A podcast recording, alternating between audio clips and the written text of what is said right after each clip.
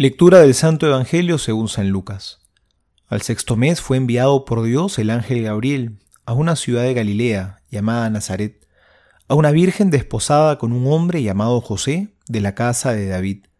El nombre de la virgen era María.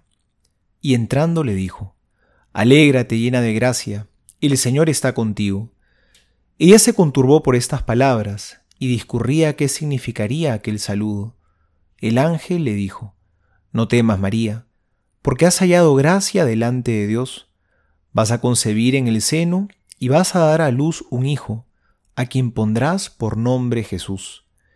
Él será grande y será llamado Hijo del Altísimo, y el Señor Dios le dará el trono de David su padre. Reinará sobre la casa de Jacob por los siglos, y su reino no tendrá fin. María respondió al ángel, ¿Cómo será esto puesto que no conozco varón? El ángel le respondió, El Espíritu Santo vendrá sobre ti, y el poder del Altísimo te cubrirá con su sombra. Por eso el que ha de nacer será santo, y será llamado Hijo de Dios. Mira, también Isabel, tu pariente, ha concebido un hijo en su vejez, y este es ya el sexto mes de aquella que llamaban estéril, porque ninguna cosa es imposible para Dios.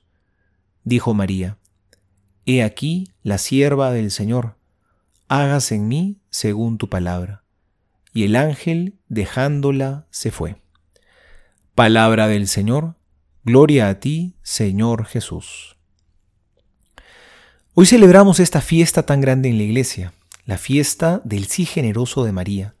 Este sí que le dijo a Dios, que no solo trajo consecuencias importantes en su vida, sino sobre toda la humanidad, porque por el sí de María vino Dios al mundo. El Hijo del Padre se hizo hombre y habitó entre nosotros. María es esa Virgen que está encinta, que profetizaba la primera lectura muchos siglos atrás, que dará a luz al Emanuel, es decir, a Dios con nosotros.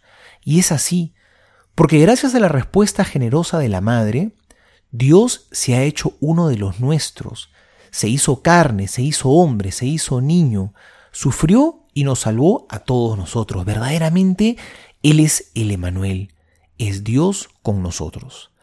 Aprendamos del sí de María, hágase en mí según tu palabra, que no es fácil, porque los planes de Dios tienen una dimensión misteriosa. No sabemos todo lo que Dios nos va a pedir. Así fue María, muy joven aún, escuchó el llamado de Dios. No entendió todo lo que implicaría ser la madre del Mesías. Por eso, decir que sí implica renunciar a su comodidad, a sus planes, a su modo de querer hacer las cosas. Renuncia a lo seguro de lo que ve por la promesa de Dios, por lo invisible, por lo que no ve en toda su plenitud. Algo entiende, algo intuye María. Es capaz de comprender el fondo de lo que Dios le pide, porque si no tampoco podría decidir con libertad, pero no maneja todas las variables. Así nos enseña a nosotros a ser generosos con Dios, a renunciar a nuestros planes, comodidades, seguridades, para optar por el Señor. Que en este tiempo aprendamos también nosotros a renunciar a algunas cosas, para que podamos optar de corazón por Dios, para que también podamos decir como María, He aquí la sierva del Señor. Soy Señor tu siervo, estoy a tu servicio, hágase en mí según tu plan. Hacerse siervo, que entre los cristianos implica un querer liberarse de la esclavitud del pecado para ser realmente libres. Soy el Padre Juan José Paniagua y les doy a todos mi bendición en el nombre del Padre y del Hijo y del Espíritu Santo. Amén.